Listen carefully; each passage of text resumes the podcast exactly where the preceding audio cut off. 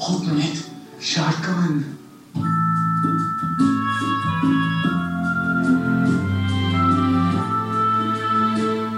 So many memories of this place.